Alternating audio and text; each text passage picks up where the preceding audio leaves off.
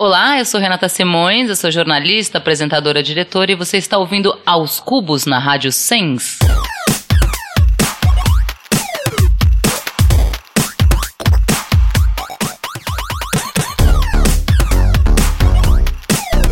Sejam bem-vindos ao podcast Aos Cubos. Eu sou o André Aloy e você me encontra nas redes sociais como arroba Aloyster. Eu sou a Júlia Oliveira, arroba Corra Jucorra. E eu sou o Vitor Albuquerque, arroba Wikipedia. No programa de hoje... Descobertas no Atenta.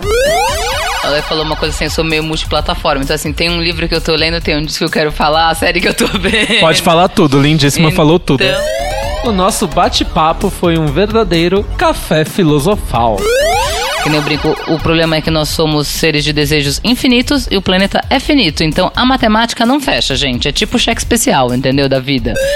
E tem os projetos híbridos da nossa linda convidada. Se você for lá, você vai ter um monte de podcast curado por cantoras, você vai ter filmes que são produzidos por diretoras.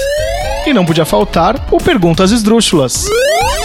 Você toparia ser jurado do Miss Bumbum? Que tipo de mis- que tipo de bumbum? Vamos começar assim. Você ouve nossos programas todas as terças, às 3h30, 15h30 na Rádio Sens, em senscast.org. Como sua letra, Eloy?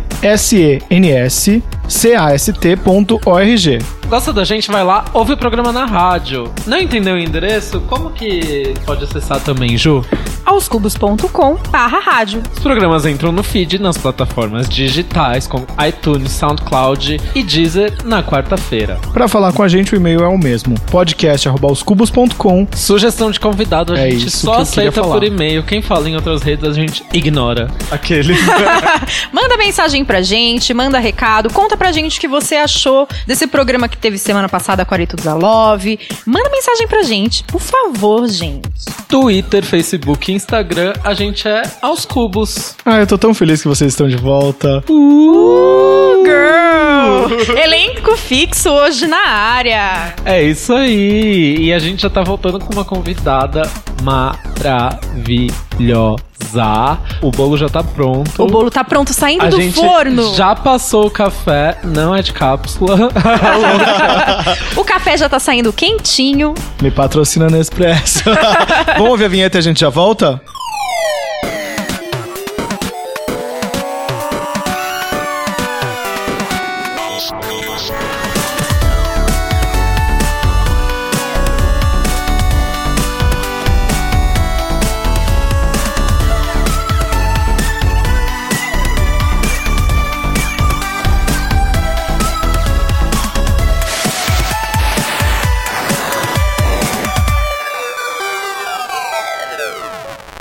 Nossa convidada já chegou, né? E aquela intro básica? Meu momento Pedro Bial. Rolezeira Sumida produz conteúdo para o projeto Histeria, para ver, ouvir e ler. Ela também faz parte de Modos de Mina, que é um lugar de discussão sobre as mudanças no comportamento feminino através do tempo. Ela divide seu tempo entre a militância da mulher e como pensar e planejar histórias multiplataformas. Apresentadora e diretora, influencer, ama música e não diz não para um show. Gosta de vinho, EDM, frequenta baladas de voguing. No trabalho, ela é uma câmera só. É também aquela amiga louca das plantas. Seja bem-vinda, Renata Simões. Muito obrigada, gente! Encantada de estar aqui com vocês. Já olhando como vamos colocar plantas nesse estúdio maravilhoso, né? Plantas e pessoas dançando, entendeu? A gente já vai entrar assim. Já quero alguém dançando voguing aqui, ó, entrando aqui com a planta e com o Fazendo uma voguing. planta, assim, a gente faz um novo ape sheet. Só que em vez de ser no museu, a gente vai vindo com uma coisa, assim, um monte de dançarinos, cada um deles traz a sua planta. Ai, que delícia, gente. Já imaginei uma coisa era venenosa, assim, do Batman. Sabe uma coisa assim? Que delícia. Nossa. Batman Forever. Batman Meu sonho é colocar um, um letreiro aqui dos cubos em neon, assim, colocar um- uma parede Eu preta. imaginei neon também, Olha, amigo. Estamos tamo- conectados. E aí umas plantas, assim, já quero a Renata aqui pra Vamos colocar umas, umas Eu plantas. imaginei uma runway aqui. Luzes violetas. Era quase uma estufa, isso. Renato, esse momento a gente- é que a gente fala, que é o quadro Atenta, que é pra abrir o seu Spotify, falar aquilo que você está ouvindo, ou assistindo no YouTube ou na Netflix, ou lendo. É, qualquer indicação que você queira dar aos Ou- nossos ouvintes. Ou o que você tá vendo na internet, o que você tá acompanhando, qualquer Um coisa. perfil no Instagram. Ela falou uma coisa assim, eu sou meio multiplataforma. Então, assim, tem um livro que eu tô lendo, tem um disco que eu quero falar, a série que eu tô vendo. Pode falar tudo, lindíssima falou tudo. Então, As Cores da Alma é o livro que conta a história da Hilma A.F. Que estava lá naquela exposição da, na Pinacoteca, e é um livro escrito por uma brasileira. Na verdade, ela faz uma pesquisa que não é uma autobiografia ah, tradicional, ela vai trazendo um pouco mais das influências e das histórias dela. Então, como é que essa mulher que vivia no século passado foi descobrir física quântica? Como é que essa mulher foi fazer, eh, trazer um pouco alguns conceitos da. Agora eu vou esquecer o nome dessa linha. Antroposofia, muito obrigada. Enfim, eu tô achando muito interessante. Ela tem essa questão de ter sempre um grupo junto de estudos, de mulheres que se juntavam. Então, eu acho isso muito massa. Então, as cores da alma. Acho que, assim, ouvindo, eu tô naquela fase do random, assim, né? Eu Fiquei muito louca com a Elsa quando eu conheci a Loy. Assim, fiquei uma semana apenas digerindo Elsa enlouquecidamente. A gente se conheceu no show da Elsa lá no Meca em Otim, que foi incrível. Não, que tava, pô, teve ela, teve a Alice KM também, que foi fodástico. E aí eu tava ouvindo essa semana Mulamba, que é uma, um outro núcleo de meninas também que grava. Daí, se eu for, assim, né, como a gente nunca é uma coisa só, a gente já vai pra uma outra coisa muito extrema, que é essa coisa da música eletrônica que eu tava te falando, né? Até porque, sei lá, ouvindo Kenny Dope, que é um cara do Masters at Work. E aí, sexta-feira, gente, uma coisa quentíssima. Tô eu perdida por São Paulo. É, tem, não sei se vocês já ouviram falar do Renato Cohen e Benjamin Ferreira. São, o Renato Cohen era um DJ que ficou até bem famoso ali no final, no começo dos 2000, porque ele fez um, foi um dos primeiros DJs a produzir um hit que foi E aí ele e o Ben já fazem uma festa que toca, assim, música eletrônica, mas assim, com uns recortes muito específicos. E aí eu descobri um porão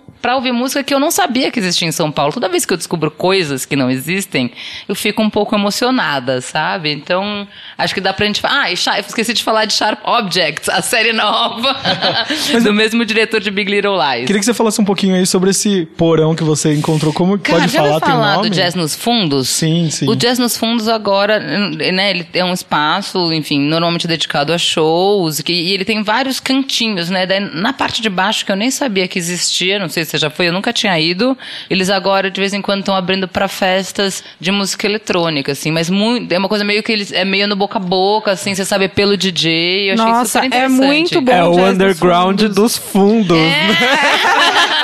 Nossa, Você vai até os fundos, aí você ainda desce. Nos E vai. fundos dos fundos. Gente, se vocês soubessem o orgulho que o Marcos vai ficar quando ele escutar isso, porque o Marcos é o, o fã do Atenta, né? Tudo que acontece no Atenta, ele pega pra vida dele. Quem é o Ai, Marcos, tudo. O Juliana? Marcos. Quem é o Marcos é o Marcos. e aí o Marcos vai pegar, esse vai falar, o Jazz nos Fundos, que eu já conheço, que eu vou sempre.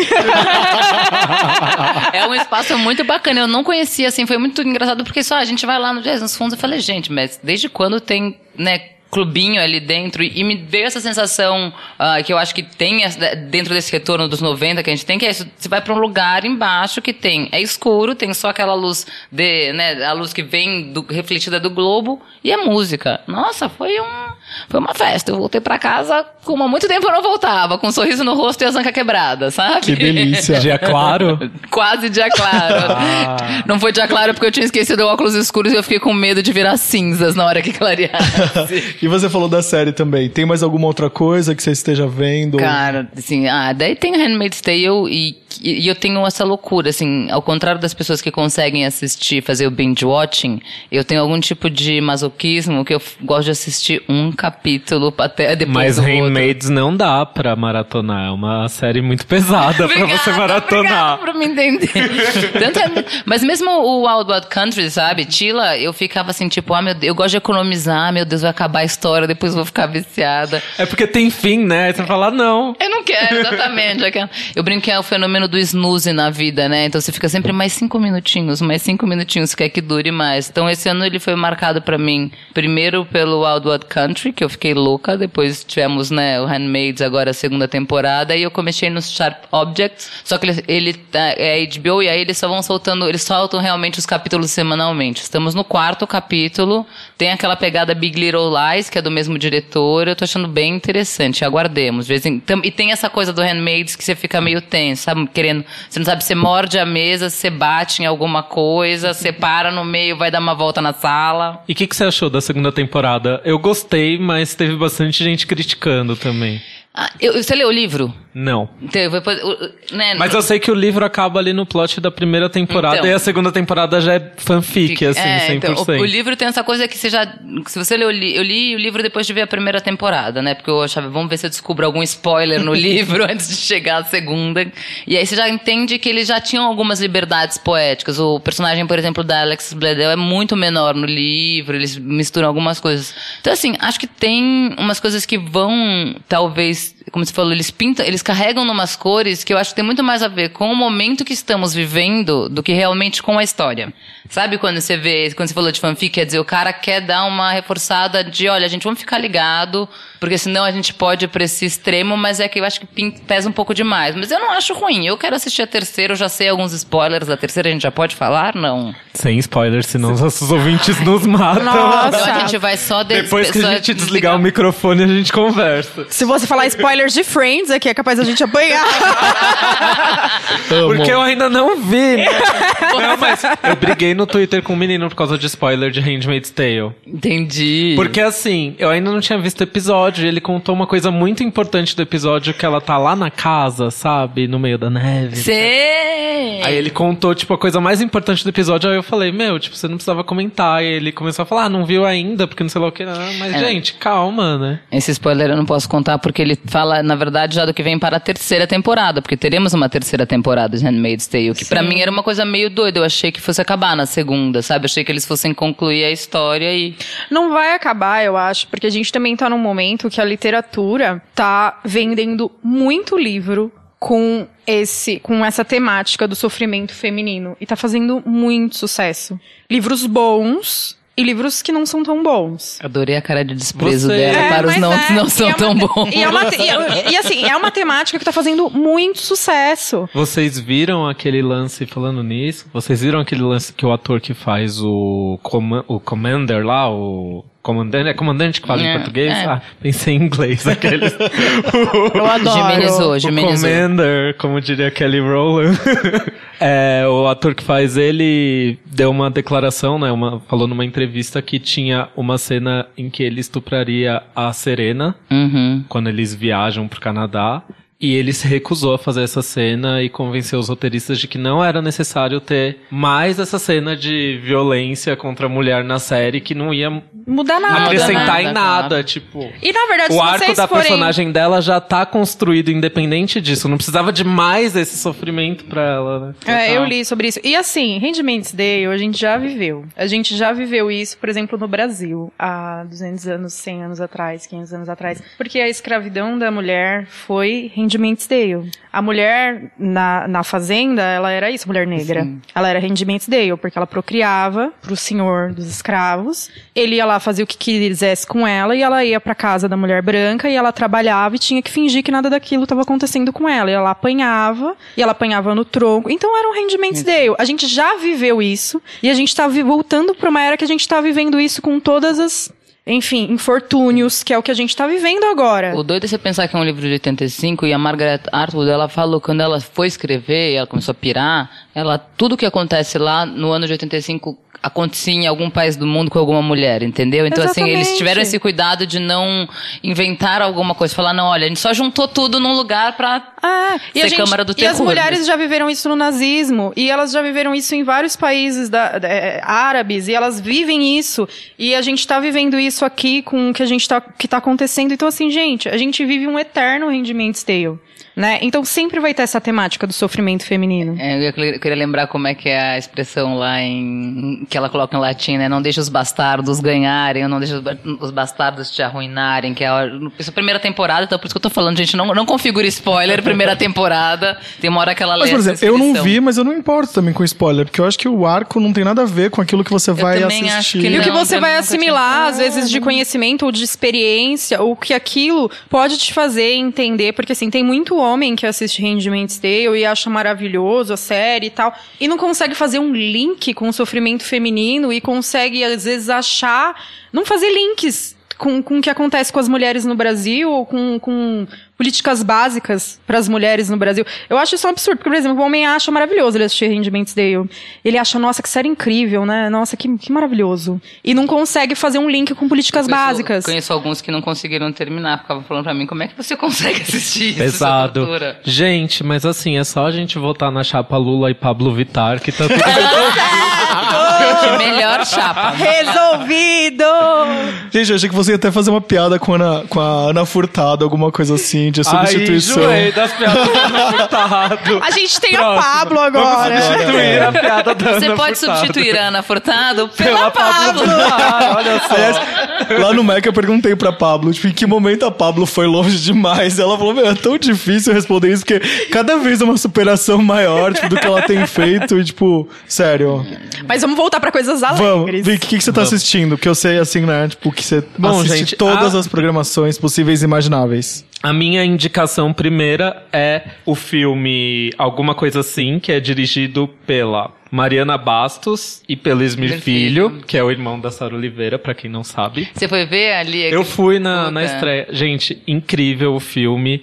Tem uma temática. É, é uma daquelas histórias que fala sobre uma amizade que percorre um período da vida das pessoas, que foi gravada em três períodos. A primeira gravação do filme foi em 2006, se eu não me engano.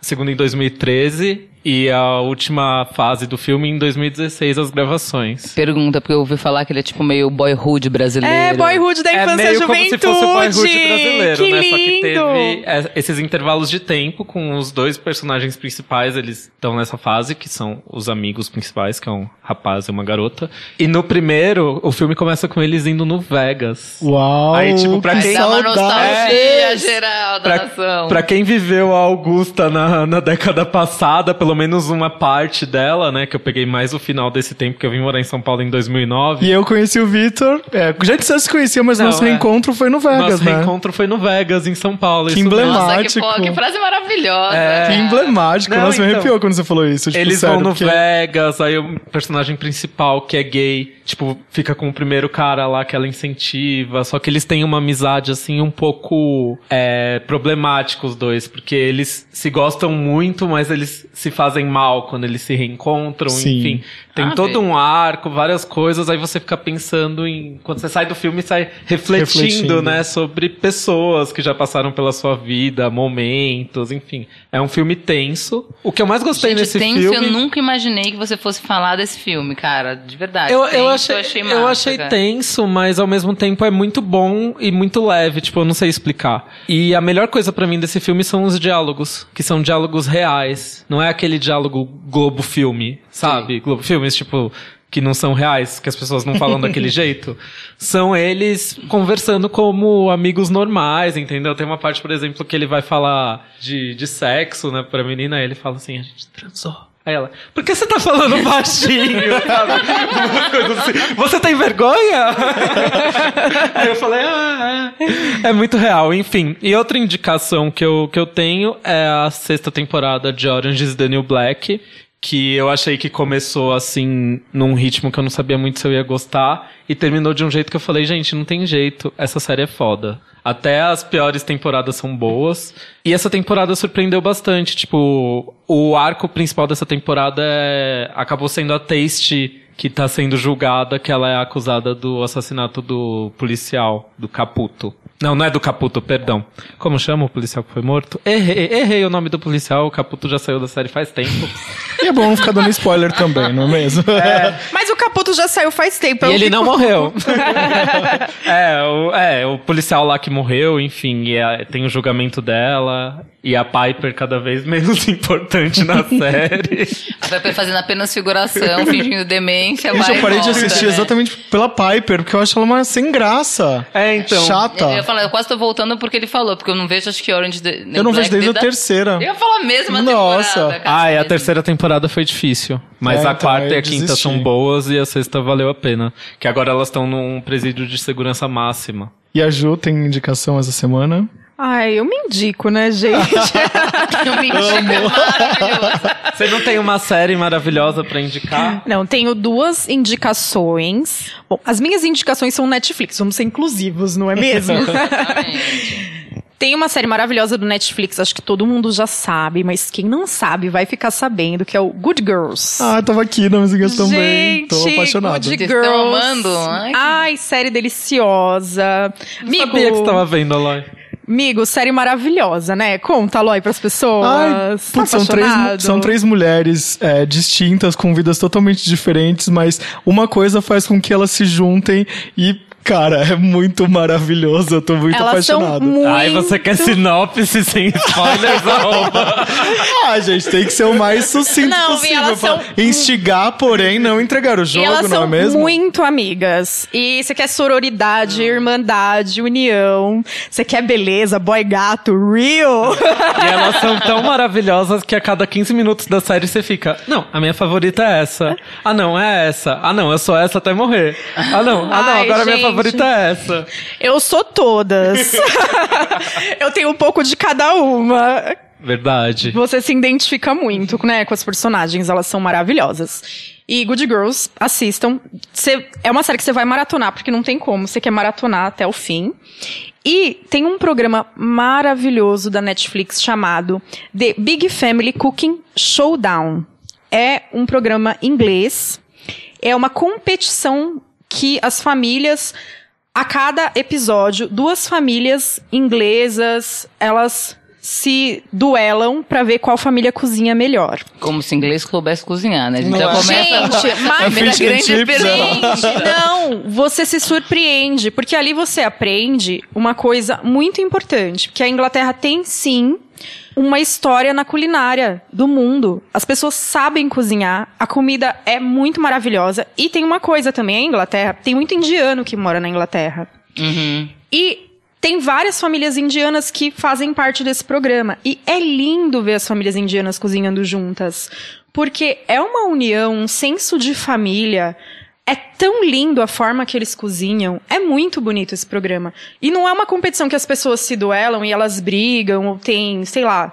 Você vê competição culinária hoje, as pessoas barracam na competição, né? É, fala, tem sempre o malzinho e o bonzinho. Não, não é. É desagradável de assistir competição culinária hoje em dia. Não, nesse programa é exclusivamente a comida mesmo, o sabor. E as famílias se respeitam, é bonito de ver. Mas É a fórmula do legal. Masterchef nada mais é do que você colocar é, estereótipos e um jogar um contra o outro. Não, tem nada de sim. culinária ali. Mas o, o The Big Family Cooking Showdown é muito bonito. Primeiro que o chefe que julga é um, um chefe italiano, ele não é inglês. É um chefe que tem Michelin. É muito bonito a- o respeito que ele tem, principalmente quando as famílias são estrangeiras, porque ele é um estrangeiro também na Inglaterra. Então é um programa muito legal. Muito simples, porque as famílias, inclusive, cozinham comidas de família, né? Não vão lá cozinhar, tipo, é, cozinha molecular, né? Eu vou falar, Não, é reality show e não tem barraco, eu não vou ver, não. É. Brincadeira. eu Não, vou é falar uma muito coisa. bonito. Eu quase participei do Masterchef, eu só não fui mesmo de sequência a inscrição por conta disso. Eu ia ser a bicha fofoqueira chata. Tipo, eu não queria ter Amigo, certeza que você ia ser a Óbvio, bicha então por isso- engraçada. É Pô, eu ainda tô chocada. Quando foi isso que aconteceu? Mas Conte você mais sobre não isso. é essa bicha? Amigo, você não é, você não é fofoqueiro, você ia ser, você não é mesmo. Não, mas você eu- ia, eu ia ser, ser a gay engraçada, que é boazinha com todo mundo, ia ser massacrada. É, então, Nossa. aí eu não quis, foi em 2014 que eu morava com uma das produtoras do, do Masterchef. E ela, meu, você cozinha mó bem, porque você não participa. Eu falei, Nossa, você ia ser "Hum, acho que massacrado. não." Você ia ser aquele bolzinho massacrado É, que todo não, mundo não quero. pisa? Socorro. É, Aquele momento, né? Ai, Ju, pega mais leve. Mas é porque o Aloy não é, É fofoqueiro, feito pra amigo. você ser massacrado. Mas é porque o Aloy não é... Mas ele não é fofoqueiro, amigo. Ele não ia ser esse estereótipo. Só tem dois estereótipos pra pessoa. Não tem outro. Nunca, é- o número de características que cada personagem pode ter, dois é o máximo, então. Bom, eu vou para minhas indicações, eu falei que não tinha nenhuma, lembrei, obviamente, enquanto tava todo mundo falando, teve um momento que eu fiquei quieto aqui, que eles estavam falando Handmaid, Handmaid's Tale, eu fui atrás.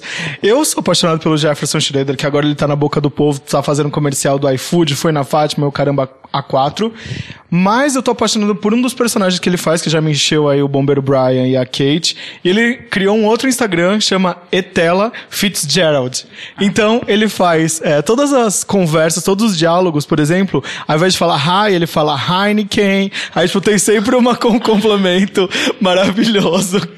E ele, gente, ele é o cara, tipo, ele ele é muito inteligente, ele tem momentos. é, No Instagram, ele faz vídeos muito engraçados. Eu tô muito apaixonado, sério. Não porque ele é gato pra caramba, mas porque ele é talentoso e. Alô, manda currículo pro Aloy. Não, é sério, gente. A Etela é maravilhosa. E Etela Fitzgerald, e ela só fala no feminino. É, ela fala assim, é. tu- é como você estana, jura? Aí, tipo, tem sempre um complemento. é muito engraçado, sério. Eu tô muito apaixonado por ele. E o, o arroba no Instagram é etela, underline, Fitzgerald, como ela Fitzgerald. E outra coisa que eu achei que o Victor fosse falar, mas não falou, e eu vou dar na minha indicação então, é o comeback da Robin. Como Ah, é você não falou de verdade. Missing You? é, e eu já tava vendo o show que ela fez em Ibiza, né? Pois é, o primeiro show da nova, do BBC. comeback dela. Gente, que inveja, eu queria tanto estar lá. Ibiza, Robin, praia, calor, que São Paulo tá essa depressão, esse frio, né? Eu vendo as pessoas lá no verão europeu assistindo um show exclusivo da Robin com ela cantando só as melhores músicas. Ah, e tomara que ela venha pro Rock in Rio ano que vem, né? Porque ela cancelou né, em 2014 por conta da, da perda do Christian Falk. E aí o Christian Falk é o cara quem ela homenageia nessa música. Então tem todo um cenário que possivelmente pode se realizar ou no Lollapalooza no começo do ano, ou acredito eu no segundo semestre com o ano que vem, no ano que vem que vai ter o Rock, o Rock in Rio. Eu vou na Robin até se ela vier no festival de música sertaneja lá, que tem... O Vila Mix. É, Vila nova Mix. Lá, Se ela vier no Z Festival, eu vou. Sim, eu amei muito. Eu já sou fã da Robin há muito tempo, tipo, e, é- e tem uma atmosfera que você fala assim, é a Robin. Minha, minha Robin tá viva. Ah, não mudou nada a sonoridade, Não, achei exato. É tipo Exceto Show Me. Love. Eu tava pensando, na verdade, que quais eram os festivais que ainda temos esse ano. Vocês começaram a falar, né? Porque eu fiquei pensando nisso, né? Esse ano a gente ainda tem o Coma. Popload. Popload. Popload. Tem um O que é de- Queremos lá no Queremos Rio. no Rio.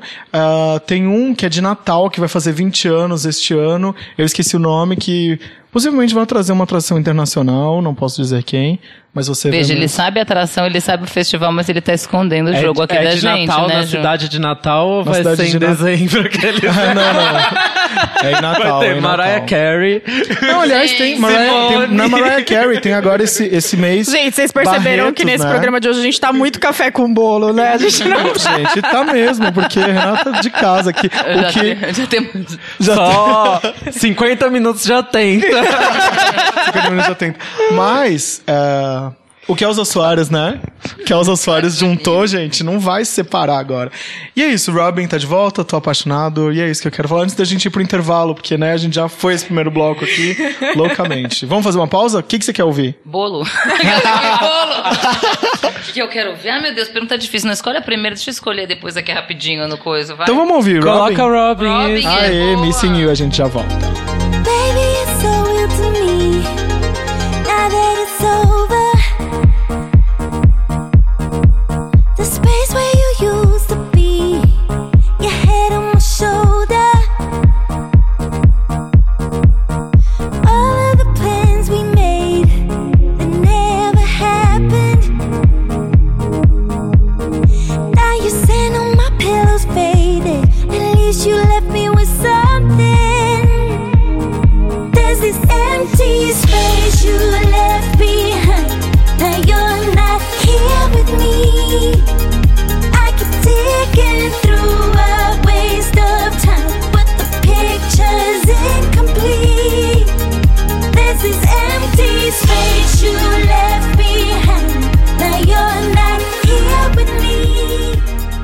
Estamos de volta e agora fazer as perguntas sérias. Tá preparada? Vai ter bolo? Se tiver bolo, eu posso O bolo, responder, gente, a gente tava aqui no gente. intervalo com, batendo papo ainda. Qual que é o bolo, Ju? Bolo toalha felpuda. By Coma Jucoma.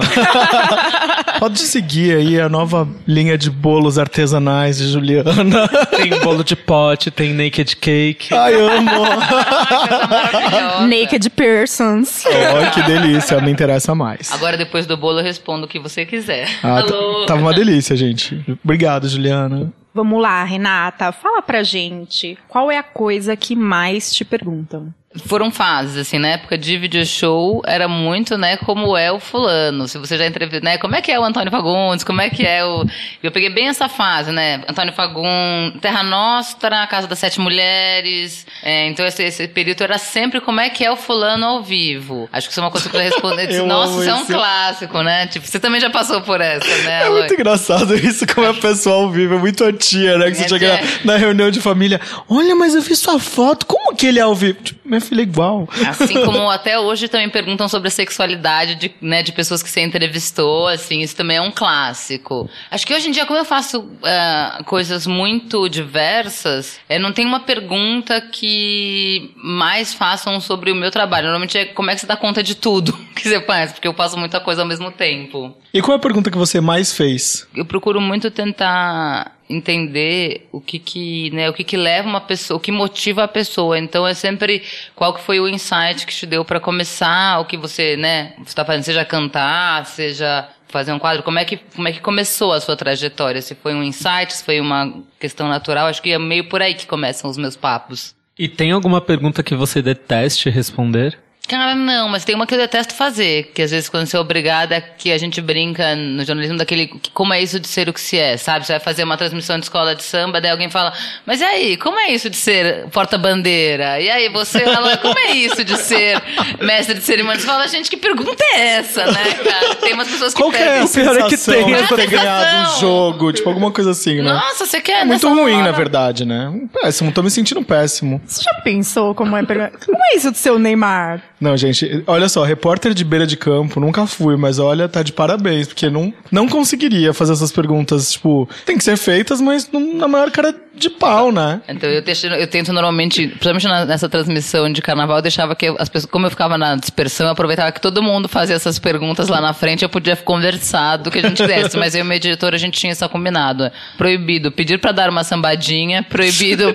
falar sobre a emoção de atravessar a avenida e proibido um como é isso de ser o que se é. É um pedir pra dar uma sambadinha, é muito a Rede TV transmitindo carnaval de madrugada. Como chama? Bastidores do Nossa. carnaval. Nossa, você assistir o carnaval transmitido pela Rede TV é o misto de. É a de- depressão. Não, é o misto de depressão, de desacreditar na humanidade e de ao mesmo tempo você desacreditar que aquilo tá acontecendo diante Gente, eu dos seus fiz olhos. cinco anos de transmissão É auto- ao vivo em Santos. Pensa, se vocês acham ruim em São Paulo, imagina na minha cidade, no meu país, Santos. Mas não acontece nada no Não carnaval de acontece Santos, é nada. A gente fazia, a gente é, fazia parte de um núcleo que era de conteúdo digital e a gente instituiu que a gente ia fazer a transmissão ao vivo. Então eu, pessoa que tava lá Apesar- ajudando, né? é. Falei, por que, que você inventou de fazer essa merda? Não. Assim, tipo, cinco anos fazendo cobertura ao vivo. Você pegava como fazia o UOL, como fazia, a gente fazia um, site, um hot site da prefeitura com vídeos, é, a pessoa ia lá filmar, ia editar isso no- durante a madrugada, não é mesmo? Nossa. É, pessoa esperta. Não, a TV regional lá em Santos. Da, da Globo, a TV Tribuna faz transmissão de campeonato interescolar de futsal, sabe? Umas coisas assim. O Neymar foi, foi Quem quer ver descoberto isso? uma das- dessas coisas aí. Eles, inclusive, eu acho importante que tenha essas transmissões e tudo mais, porque tem registro do Neymar nessa época, de 5, 6 anos, bem no comecinho da carreira. Então a TV Tribuna acompanhou desde, o, desde esse momento aí da interescolar de sala de aula, não sei o que lá, até o momento que foi consagrado por times É, internacionais. Santos tem aquela aquela coisa meio que nem o Rio de Janeiro, né? Eles têm um orgulho de ser santista. Então, o que Sim. acontece em cada esquina, em cada bairro, ó, É matérias maravilhosas que já fizemos nessa vida. Charlie Brown Jr. andando no bonde de Santos.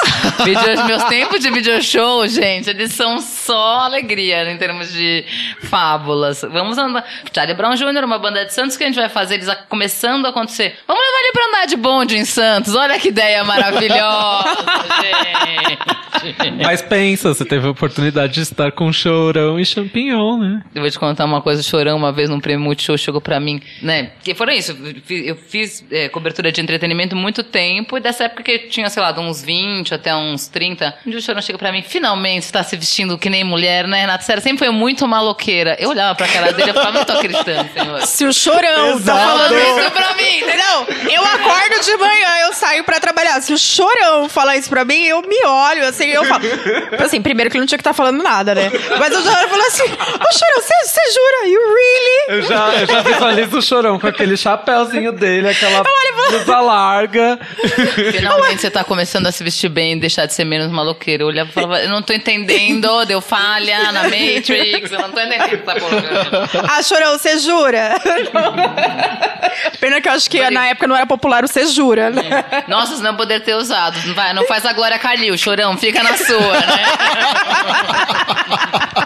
Não, o chorão querendo fazer a Glória Calil é demais, Ai, né, fala gente? sério, né? Perderam a oportunidade na época de fazer um programa de é, transformação com o Chorão. Já Grandes programas nunca exibidos pela TV Exato, brasileira. é. Tipo o Esquadrão da Moda, mas com o Chorão. Nossa, pesadíssimo. Muito bom. Vamos brincar agora como se você estivesse no Histeria? Vamos, do que você quer? Vamos lá. Queria que você falasse um pouquinho sobre esse momento do Histeria, como que é seu trampo contribuindo pro canal e se tem uma rotina. Cara, na verdade o Histeria é, é o meu xodózinho porque eu posso fazer quase o que eu quero ali, né? Então eu combinei com as meninas uma série de reportagens. É, a gente entende que nesse momento... Só, desculpa te cortar, só pra explicar Ah, o que, que é o, o Histeria. Histeria é um portal é, que é filiado, né? É ligado, digamos, à Conspiração Filmes, mas ele é um portal de conteúdo produzido por mulheres. Não necessariamente ele é um conteúdo produzido para mulheres, né? Então você tem a ideia da visibilidade, é uma produção que a gente sabe que existe, mas que tem menos, normalmente, menor janela, como a gente fala, né? Então vão desde artistas, por exemplo, se você for lá, você vai ter um monte de podcast curado por cantoras, você vai ter filmes que são produzidos por diretoras. No meu caso, eu, no meu caso eu faço, bom, tem par- um parênteses, né?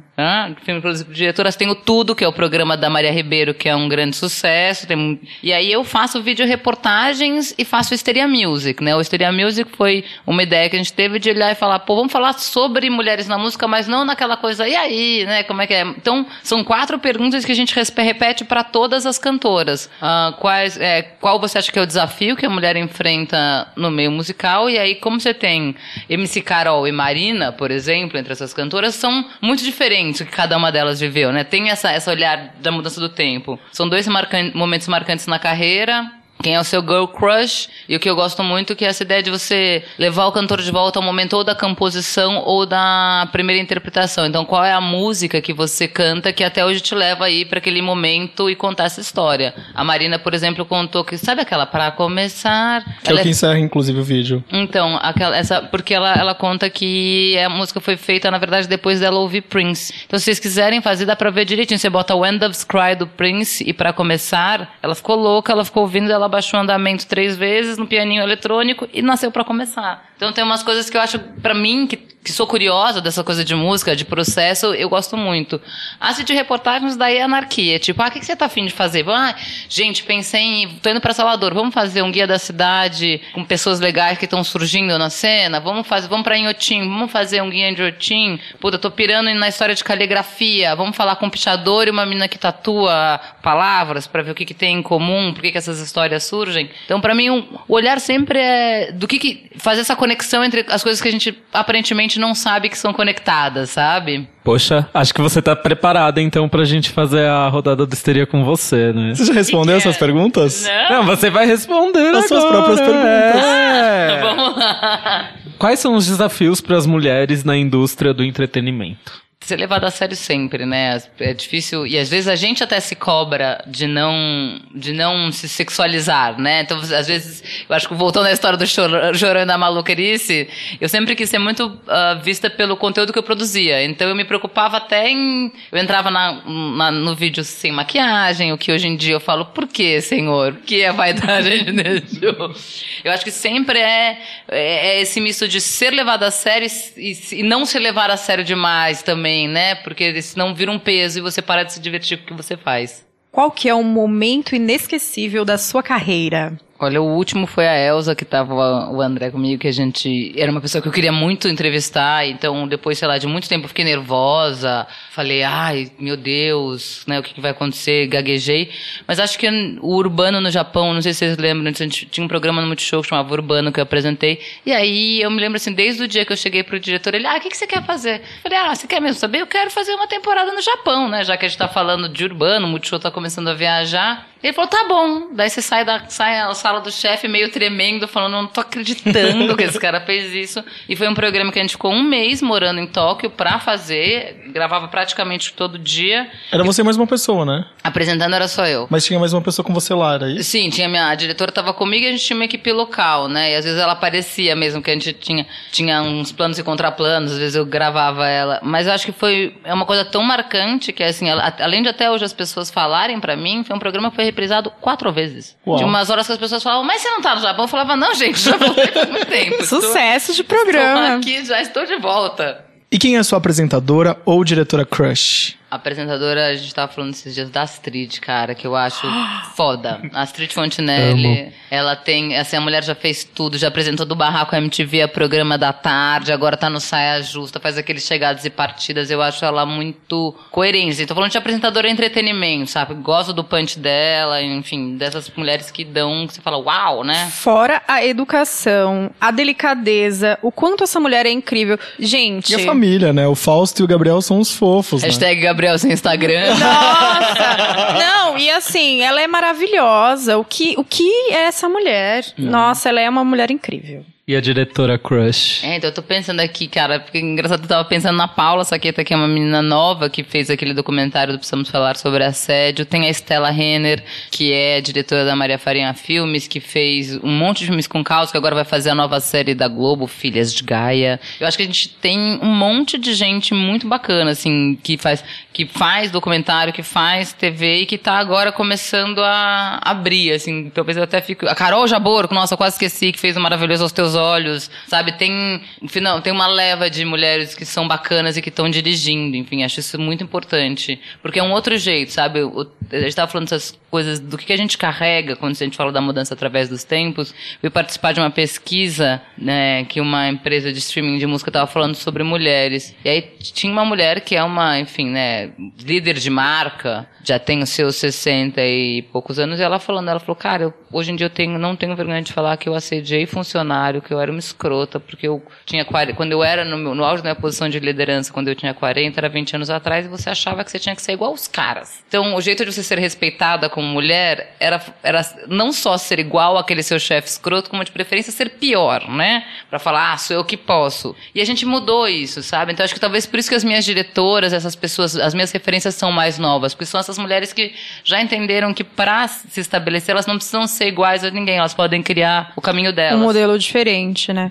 E principalmente porque antigamente, eu acho que até se a mulher não fosse assim, ela não conseguia. Tinha isso também, a gente não pode julgar, porque é Não, tão, total. né? Porque era tão, tão, tão ela foi tão honesto, né? Isso, eu fiquei assim olhando pra cara dela. Você... Porque é muito difícil você ser mulher em qualquer área. Em qualquer área. No subemprego, em todas as áreas. No- não só no nosso país, como no mundo. É a gente muito tava falando difícil. da pesquisa, cara, assim, né? Tem, a- tem essa história que é hilária, assim, né? O quanto mulher é desvalorizada na hora da pesquisa, assim. Eu acho que é uma coisa que tá mudando, eu acho que, graças a Deus, eu acho não, eu tenho provas estatísticas, dados, mas aqui, né? Mas tá mudando, Tá mudando. mesmo. É delicioso ser mulher, porque a gente tem. tem- nossa, é, é maravilhoso ser mulher, é incrível. É. Não é. A gente fala, ah, é difícil, não é com pesar, é porque a gente vive uma, uma, uma dificuldade que tá mudando. Mas é maravilhoso também. E aí a gente vai vivendo esse equilíbrio e esse desequilíbrio e lutando, né? Já falei, a vida pra mim no século XXI é tipo a imagem de uma labarista chinês, saca? Aquele com vários Com pratinhos. os pratinhos. Aí você tá com o pratinho dos boletos, daí você tá com o pratinho da sexualidade, você tá com o pratinho da- do trabalho, tudo bom? Chegou a roommate. E com um pratinho de equilibrar, né?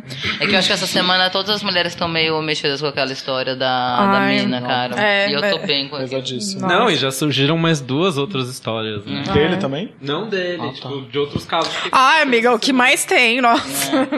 Vamos, vamos voltar então. pro Foco! Foco! Foco. Mas enfim, ser mulher é isso, é equilibrar os pratinhos todos os dias, né, gente? E é gostoso demais também. Yeah. E pra encerrar, essa ba- bateria, né? Histeria Inspired By. Que programa que você vê hoje volta ao tempo em que começou a trabalhar com música e TV? Ou o que você faz numa pauta hoje que te lembra o início de tudo? Toda vez que você vai conversar com uma pessoa que você admira, é, seja intelectualmente, musicalmente, eu acho que te traz um pouco essa certeza. E essa pessoa, ela não precisa ser famosa. Eu tô muito atrás dessa história desses dançarinos que eu tava te contando, né? Toda essa cena de dança, de rua, né? De voguing, de, que nasceu também muito com as cantoras pop. Então você tem hoje em dia é, coreógrafos, que, que- mas que estão nas ruas dançando. Então quando toda vez que eu vejo essa coisa que é genuína, que é original, sabe? Isso me dá esse impacto. Eu falo, cara, é por isso que eu faço o que eu faço. Porque não existe tesão maior do que você tá ali vendo com seus olhos e falar, cara, eu vou contar essa história do e meu não é jeito. nada melhor do que contar uma história pela primeira vez, não é? Esse Nossa, é tesão. uma delícia, é uma delícia. Eu acho que isso que me faz continuar, sabe? Por que eu continuo rolezeira até hoje? É pra falar, puta, mas eu quero ver, não adianta ninguém me contar, eu quero ver. Deixa eu te falar uma coisa. É... Aliás, fazer uma pergunta. Você se sente uma ditadora cultural? Uma agitadora, então já me falaram isso, eu não sei, eu acho que, eu imagino que a agitadora cultural pra mim tem muito mais a ideia de um produtor, né? Alguém que faça É. as festas. Eu me sinto animada cultural. É, uma animadora cultural. Uma cheerleader Líder, cultural. Uma, uma cha- chacretinha, chacretinha. Uma chacretinha cultural. Uma chacretinha, chacretismo Acho- eu, eu- cultural. eu gosto mais. Vamos substituir cheerleader por chacretinha agora. É, né? Chacretinha, é. Chacretinha. Gente, vamos assumir, né, que a gente, a gente via lá Beth Bolete e Rita Cadillac, gente. Mas era... Beth Bolete é o melhor. Vai ser meu nome agora de drag. Beth Bolete.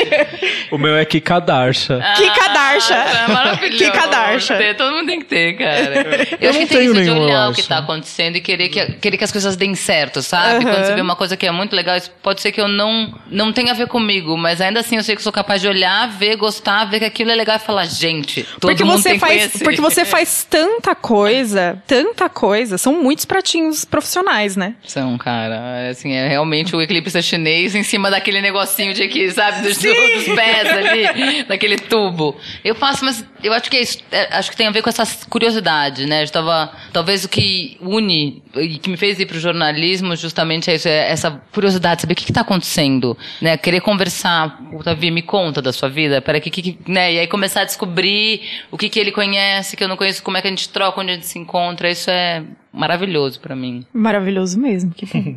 Recentemente você organizou uma, uma oficina de reportagem líquida. Eu queria que você falasse um pouquinho para as pessoas que não entendem o que é isso, que é pensar em plataformas diferentes. Mas acho que muita gente não tem noção do que possa ser. Hoje em dia, se você pensar que todo mundo produz conteúdo, né, e muito conteúdo, é, uma das maneiras, na verdade, desse conteúdo chegar no seu público, mais do que a produção, é a distribuição. Reportagem líquida é você pensar na sua, desde a apuração, como é que você vai distribuir esse conteúdo. Então, vamos falar, estamos fazendo aqui aos cubos. A gente distribui ele, obviamente, pelo SoundCloud, né, na parte do streaming, mas a gente tem uma parte que a gente coloca no Instagram.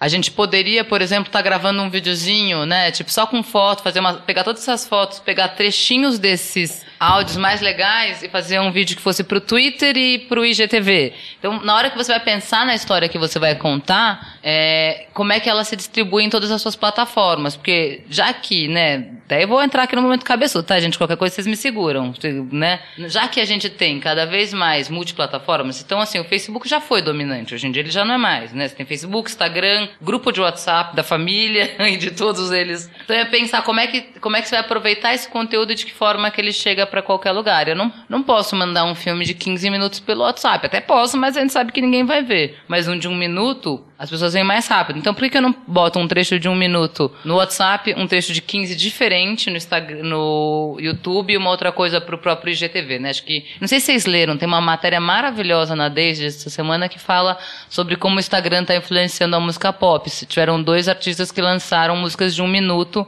por conta do Instagram, né? O Jaden Smith e uma outra menina nova. Então tem tudo a ver com isso. Quer dizer, como na verdade a forma de distribuir está influenciando a maneira como a gente faz o conteúdo. Isso é reportagem, é o princípio da reportagem líquida. Começando sempre com aquele maravilhoso mantra: ideia não é pauta, gente. Eu amo esse mantra, é muito bom.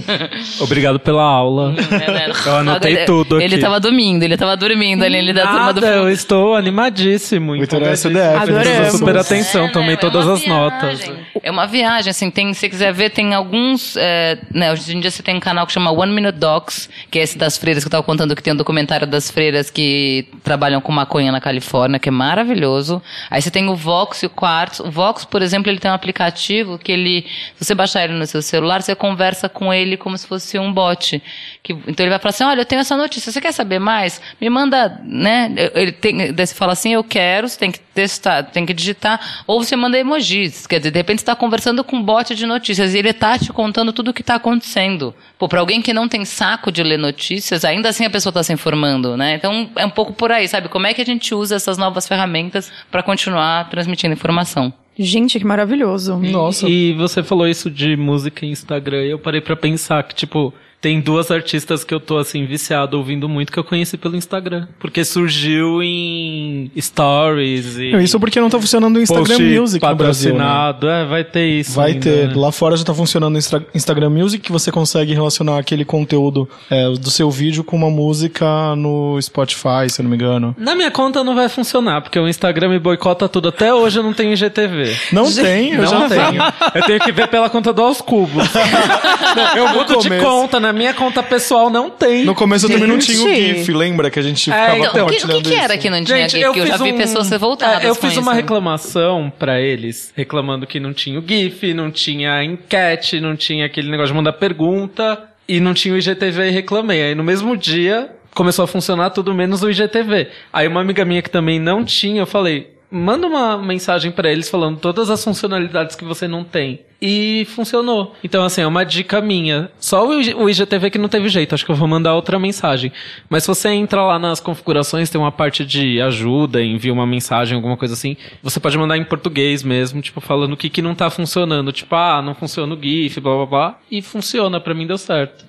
Você tá relacionado também não só à música, mas às causas feministas e tudo mais. Eu queria saber como, em que momento você viu que isso era uma responsabilidade sua falar sobre esses outros temas também, como comunicadora. Eu acho que eu sempre falo que a minha, o meu, a minha praia é comportamento, que tem um, que é um guarda-chuva um pouco amplo, né? Porque você fala que cabe tudo embaixo.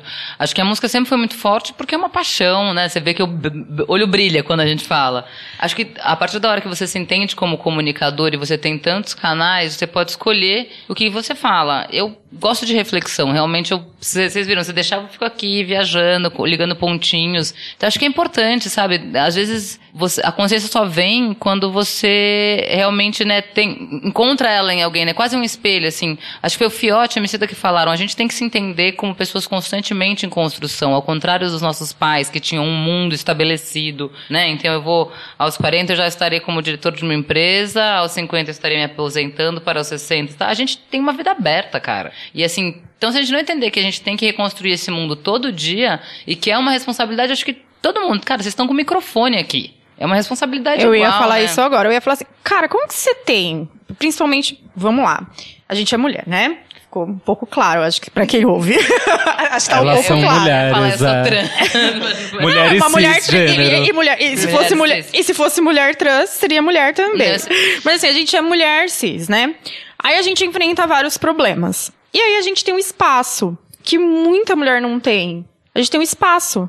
E a gente tem um microfone ou a gente tem um número de pessoas que seguem a gente em algum lugar E aí, dá uma inquietação você ver coisas e você sente que você tem que falar sobre aquilo. É isso. O resumo é esse, né? Tem uma coisa que eu acredito que é privilégio um pouco responsabilidade, É, sabe? é. Assim, então, seja de você ter o microfone, seja de você ter consciência. Então, é, por exemplo, eu hoje em dia tenho preocupações na hora que eu vou montar equipes que eu não tinha, que eu sei que não tiveram quando nas equipes que eu me participei, seja de justamente de ter todo tipo de gente. é, isso, ano passado eu fiz, é, fiquei fazendo a- o Metrópolis, que volta e meia eles me chamam pra cobrir as férias que eu amo, que o Metrópolis é aquele programa que é só delícia, só fica falando de arte, cultura, música, né? E aí toda vez que tinha que fazer Povo Fala, que é como a gente chama quando você vai entrevistar as pessoas que estão assistindo, é, eu falava, gente, a gente tem que encontrar todo tipo de gente, senão não, eu não vou sair Não daqui. funciona, né? Então tem que, tinha que ter um homem, uma mulher, um negro, um branco, um asiático, um, um, um homossexual, homem, homossexual. E aí, desses seis, pô, agora eu tenho todo tipo de gente falando. Então, todo mundo se sente representado.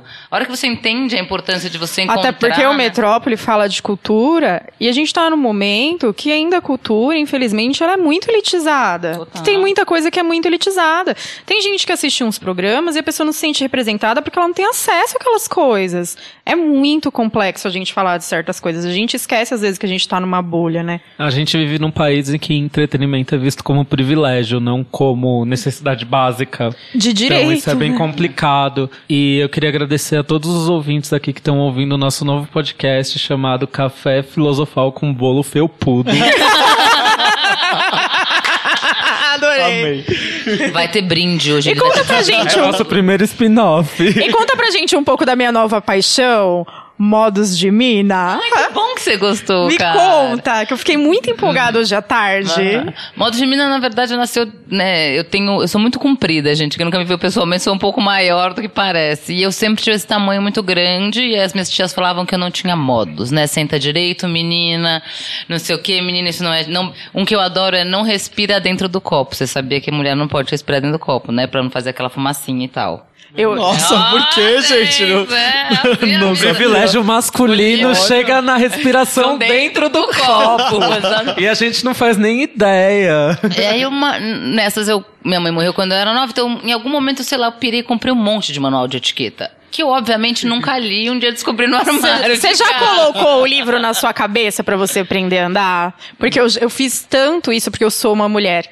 alta e eu sempre fui corpulenta. Mesmo quando eu não era gordinha, eu sempre tive bunda grande e, e perna grossa. E sempre foi. Eu sempre fui muito desengonçada. O que eu já andei com um livro na cabeça pra aprender a andar direito e reta, gente, é uma opressão. Você ser uma mulher. Olha. Tem que ter modos, menina. Tem que ter modos, menina, não pode sentar de perna aberta. Um dia eu achei esses, esses, li- esses livros e eu falei, pô, vamos fazer. Tava com o pessoal de uma produtora de internet, né, uma produtora de conteúdo, queria fazer alguma coisa junto. Falei, puta, vamos fazer um programa, vamos fazer uma mesa de bar, porque mesa de bar, né, não é um ambiente feminino, com quatro mulheres, falando quatro mulheres. Daí volta pra essa história da representatividade. Tem sempre uma mulher que tem mais de 50 anos, porque normalmente é, não existe né, nem vida sexual, nem vida profissional para uma mulher de mais de 50 anos, né? O que, o que Pois é. a lenda urbana. Então tinha mulheres de todos os tempos nessa mesa, e aí a gente colocava um homem como garçom, porque não é que a gente chama todo mundo pra conversa, mas aqui você tá um pouco ali no stand-by. Então, ou você tá trazendo alguma coisa pra gente pra poder fazer a pergunta, ou você vai ter que fazer o garçom mesmo que é aquele que entra na conversa. A gente fez quatro temporadas desse programa, que é demais, mas exatamente por falta de aqué, né, de viabilização financeira, que ele era feito na Rata, a gente começou a repensar o modus, e hoje em dia ele é meio um hub pra discutir comportamento feminino. Então, o Instagram, a gente tá sempre dando algumas notícias ou coisas que a gente acha legal. Hoje a gente foi, né, às vezes eu vou cobrir algumas pautas que a gente acha interessante, mas também tem mais gente trabalhando, porque eu acho que, no fundo, sim, se você quiser, inclusive, virar colaboradora, a gente vai amar. porque Nossa, é uma... adorei o convite, fiquei apaixonada. É, Agora quero é super. Isso, é, pra gente, é um espaço pra gente falar e pensar mesmo. Nossa, surgiu isso. aqui um convite, adorei. Eu vi que você, eu vi no IGTV que você fez, vocês foram ver uma palestra, tinha algumas meninas e tinha a Gabi de Pretas. Eu amo a Gabi de Pretas, eu acho ela uma pessoa incrível. É, foi demais. Isso daí Nossa, foi um. tem umas meninas que têm uns trabalhos assim que eu falo, gente, essa mulher é muito necessária. Queria que essa pessoa existisse quando eu era adolescente, queria que esse YouTube fosse desse jeito quando eu era adolescente, porque era muito importante. Total. Representatividade importa muito, né? É, e não só é, em questão de, de, de estereótipo físico, é ideias, sabe? A gente precisava ouvir coisas que a gente não tinha. Por isso que a gente andava com o livro na cabeça. Ah, não, você falando, né, você, quando eu falo representatividade, ela serve pra tudo. Quer Tudo, dizer, você entender, sim. desde até você entender que tem alguém que questiona o sistema que nem você, né? É. Você fala, puta, tá, esse cara pensa que nem eu. Porque se a gente. Eu, eu sempre tive uma veia um pouco questionadora, imagino que você também, a gente sempre era muito esquisita, né? Esquisita é uma palavra que depois de um tempo eu já É comecei a ter um maravilhosa. amorzinho É muito ela. bom ser esquisita. É, porque você não é igual a todo mundo. Como que é acho. aquele meme? Eu adoro que vocês não gostem de mim. Como que é? Como é que é? É a frase da, da, É, da Fazenda. Da fazenda. É, é o prazer. é um prazer é que que vocês não gostem, não gostem de, de mim. mim. Significa que eu não sou igual a vocês. Ai, gente. A Fazenda, hashtag melhores memes, né, cara? Melhores memes. Muito bom. Você faz parte do Super Júri, né? Agora voltando pro Ah, braço da música. música, do, do Multishow. Sim. E ele revela sempre novos nomes da música, as revelações, as apostas ali do momento. Como é pra você fazer parte desse júri e quais são os critérios que você usa ali na hora de decidir suas escolhas, seus favoritos? Começa assim, né? O Multishow manda pra gente, daí pra, ma- pra pessoas além do Super Júri, uma primeira. Uma primeira, um primeiro convite para você é, apostar no, é, colocar no prêmio, né? A gente sabe que o Super Júri, na verdade, mais do que pessoas novas, são pessoas que teoricamente não chegaram na grande mídia, né? Então, sei lá, um cara que hoje em dia eu considero grande, que é o Rincon Sapiência, não sei se vocês conhecem, mas é um cara que poderia estar no Super Júri desse ano, né? Então, o critério primeiro é, esse cara já é conhecido nacionalmente, né? Saímos da bolha ou não saímos da bolha? E aí a vantagem, de novo, do Super Júri é essa liberdade, quer dizer, eu posso virar e colocar a Rocha, a gente já colocou Letrux, eu acho que ganhou ano passado, Cidadão Instigado. Acho que o Rincon já ganhou alguma coisa ano passado. Como Ele- aposta, alguma ter, coisa ganha- assim. ter- deve ter ganhado, porque né, é- é- foi o ano dele, né, 2017, assim, aquele disco dele, o Galanga Livre, é muito, é muito forte. Eu fui ver um show agora de uma banda baiana que chama Afrocidade, e aí ele sobe pra cantar verso livre, que tem aquele verso que é canela fina pra correr, senão se me pegarem vou dizer, que eu tava olhando e falei, cara, essa é a música da história do Brasil e, nin- e a gente Não. nem percebe. E ele é maravilhoso. Nossa, teve um prêmio que ele ganhou, acho que foi no final de 2016, ou foi em 2017, eu não tô lembrando. Foi, numa da- foi quando ele ganhou Artista Revelação. Acho assim. que foi nesse do Multishow, e que ele nem sabia que ele ia subir no Ele palco. foi super surpreso e ele é um cara maravilhoso. O disco dele inteiro é incrível. Ele é incrível. O meu sonho é que ele venha aqui. É que ele é bem denso também. Ele é. E a gente tem, assim, às vezes a gente não se sente tão preparado pra entrevistar pessoas tão densas, mas Eu- ele é Imagina, vocês são incríveis, incrível. gente. Que isso, isso daqui não é farofa daqui do papo, não, mas é, que é a isso. gente pode chamar ele pro Café Filosofal com Café É, Filosofal. o spin-off né, pro spin-off bolo felpudo. Mas ele é um cara, muito a sério a ideia. mas a ele gente é um tava cara falando aqui de incrível. prêmio Multishow. Ele ganhou o ano passado como o melhor disco. é, Mas eu acho que alguma vez ele ganhou revelação, não foi? Artista Revelação foi em 2017 e também pelo Super Júri como disco e produção. Então, Nossa, teve ele três é um prêmios. cara Porque é incrível. isso, o Super Júri, ele, né, isso, às vezes ele repete coisas que vi- vieram no principal, mas, né, é, às vezes é isso, às vezes o Super Júri, como a gente não sabe o resultado, Olha você só. fala, meu, al- alguém precisa falar desse cara. Vocês são os justiceiros, É, né? a Liga da Justiça. Melhor produtor, melhor capa de disco e artista revelação. É isso. Google Boy. Mas ele, mas ele é isso, né, gente? Ele merece o mundo. Cara, que é o mundo lindo, eu te dou. É muito doido, assim, eu, eu vi uma entrevista dele que ele fala, né, ah, porque ele é, eu não sei se ele é vegetariano ou se ele é vegano, tá? Ele tem toda uma... E ele fala sobre, tipo, a importância de você colocar pras periferias, é, a boa alimentação, isso que quando você vai vendo, esse cara tá falando, tá dando um discurso, uma ideia tão certa, Gente, cara. Você fala, meu, Meu, você é tem uns, tem, uns, tem uns caras, tem uns, uns rappers que são vegetarianos, uns rappers americanos. E aí os caras cantam umas músicas, os caras cantam umas músicas, os raps e tal, e tal, não sei o quê. E aí o cara é vegetariano, e aí você vai ver o discurso do cara. Tem uns raps, inclusive, que os caras falam sobre vegetarianismo. É uma coisa tão louca. fala, meu, que você né? fala assim, meu. E aí o rap todo é tipo uma. Yo, pá, não sei o que, é sobre vegetarianismo. É muito doido, é muito engraçado. Bom apetite. Bon appetit. Fa- Falando em pessoas fodas, tipo, qual foi aquela pessoa que você já entrevistou e falou, meu, não acredito que eu tô entrevistando essa pessoa, e você teve, tipo, que fazer a fina, fazer a... fingir... É. Como é que fala? Fingir É, naturalidade. fingir ali. naturali- naturalidade. Falou landscape face, né? Aquela cara. É, fin- é, fingir costume que fala, é. Tainara já fala, finge costume. Né, deu- Cara, eu acho- teve algumas reportagens fora do Brasil que eu fiz. Assim, o Questlove é um cara que eu sou tipo, muito fã, que é o baterista do The Roots. E aí, um dia eu fui entrevistar ele, e aí era isso, eu queria, tipo, pular, falar, deixa eu pegar o pente do seu cabelo, eu adoro você, você é o cara mais incrível do mundo pra mim desde sempre, mas eu tive que falar, não, tudo bem, vamos falar sobre a produção do disco da Nelly Furtado, que você acabou de fazer e tudo mais. acho, que, acho que o Jô também é um cara que eu, peguei, que eu entrevistei algumas vezes e que é um cara sempre surpreendente, porque ele pode ser muito generoso, muito mais generoso do que as pessoas, né, do que a fama dele acabou se criando. Nossa, teve, tem bastante gente, assim, é, tem, tem muitas horas, né, que você olha e você fala, cara, eu tô aqui, assim, né, dentro do entretenimento, assim, quando chega, principalmente essas coisas de festival, cobertura de festival, começa a vir uns artistas, você, às vezes você até você fala, nossa, você tá no meio da correria, daí a pessoa vai embora, você fala, nossa, como assim? Eu me lembro a primeira vez, daí isso video show de novo, 20 anos atrás, gente, eu tinha 20 anos, e a Xuxa ainda não tava tão decadente. Primeira vez que eu entrevistei a Xuxa, Embora, né, eu ia falar, vou defender, não vou defender a Xuxa aqui publicamente, mas assim, a primeira vez que eu entrevistei a Xuxa, eu me emocionei, porque era muito. Te traz, às vezes, essa. Né, você não tá. Você consegue perder o julgamento seu atual e você vai para aquele lugar onde você era só uma criança, assim. Xuxa e Didi. Eu passei por esses Ah, eu dois. não entrevistei o Didi, mas eu entrevistei no mesmo dia a Xuxa e a Hebe num leilão beneficente. Hebe foi foda, Hebe é foda, cara. Nossa, tipo, a Xuxa mais do que a Hebe, mas por conta de todo o histórico infantil que eu tive, mas olhar aquele olho azul olhando dentro da sua alma não, não é pra. A gente foi baixinho, né? A gente foi Exatamente. baixinho. Quem é baixinho entende, foi- né? Plim plons. Eu não aguentei fui Somos falar. da turminha Plim Plom, né, Ah, gente? sério, Eu não não aguentei e mandei um beijo pra minha mãe, pro meu pai e pra você no final da entrevista dela. Daí ela me desmontou, porque eu achei que você era super engraçadinha, né? Começando a. Ah, um beijo pra minha mãe, pro meu pai e pra você. Ela virou e falou: Você foi minha baixinha! Um abraço assim. Aí acabou, eu nunca vou esquecer assim, foi saindo todo mundo, saiu ela, fiquei ali meio paradinha, saca? Meio, não consigo me movimentar, não sei o que irei fazer. E ela é uma graça, né, a Xuxa? Ela Nossa, foi, é. tipo, sério, foi alguém que eu fiquei muito surpreso de. Ah, e genero... dessa coisa de generosidade, assim, foi alguém que me surpreendeu. Eu acho que tem, isso. o Pa- tem um cara que ele, né, não é tão famoso, assim, mas que eu gosto muito, que é o Paulo Mendes da Rocha, que é aquele arquiteto que fez agora o 24 de maio, sabe? Que é um cara muito doido, assim, porque ele tem con- os conceitos dele de arquitetura e de de cidade é muito. Então você fala assim, ah, né, existe, enfim, né, os, os prédios, né, por que, que São Paulo, como é que São Paulo, eu lembro que eu fui perguntar, como é que São Paulo podia ser uma cidade mais generosa? Ele falou, cara, a cidade é, quem não é generoso é quem bota um muro lá que você tem que esbarrar, mas a cidade até é pra todo mundo, né? Fica assim, olhando, sabe? Tem uns, uns caras que às vezes têm uns conceitos muito simples. Você fala, Aí você meu. pensa, desculpa aí.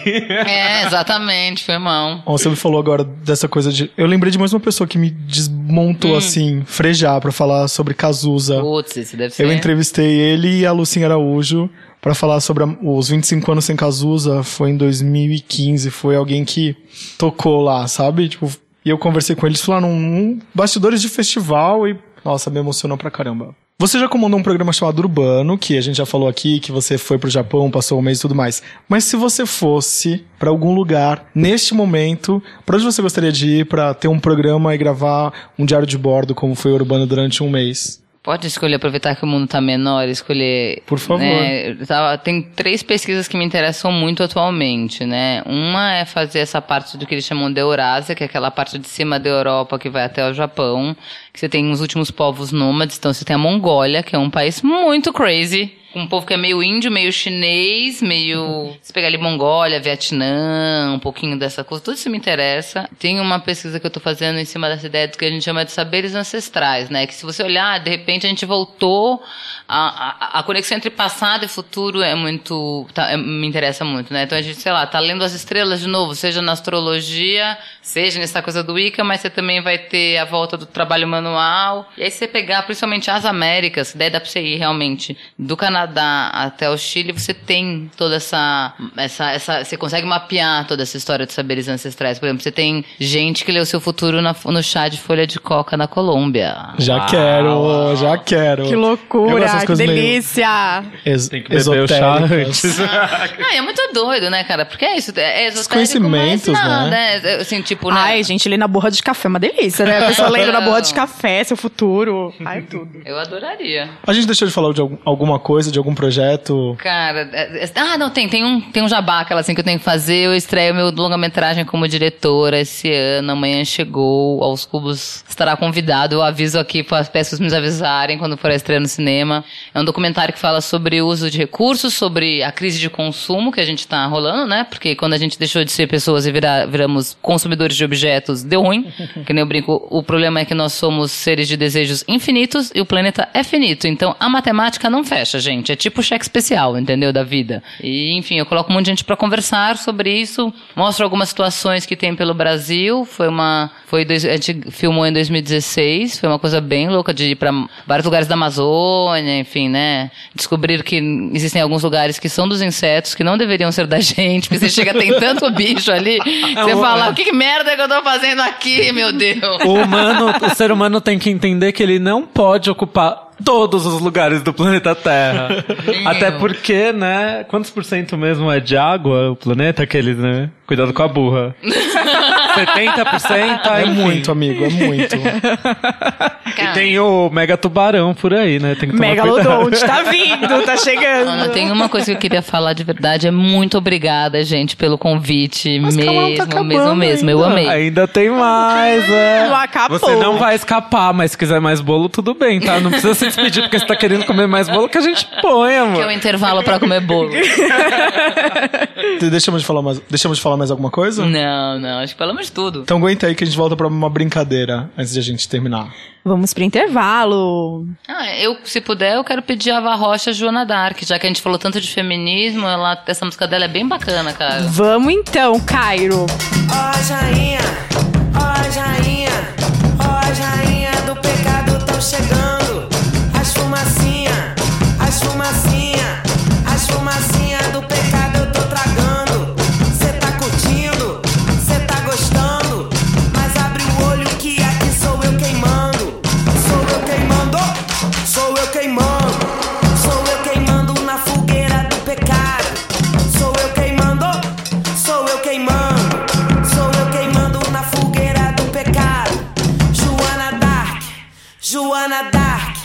Joana Dark,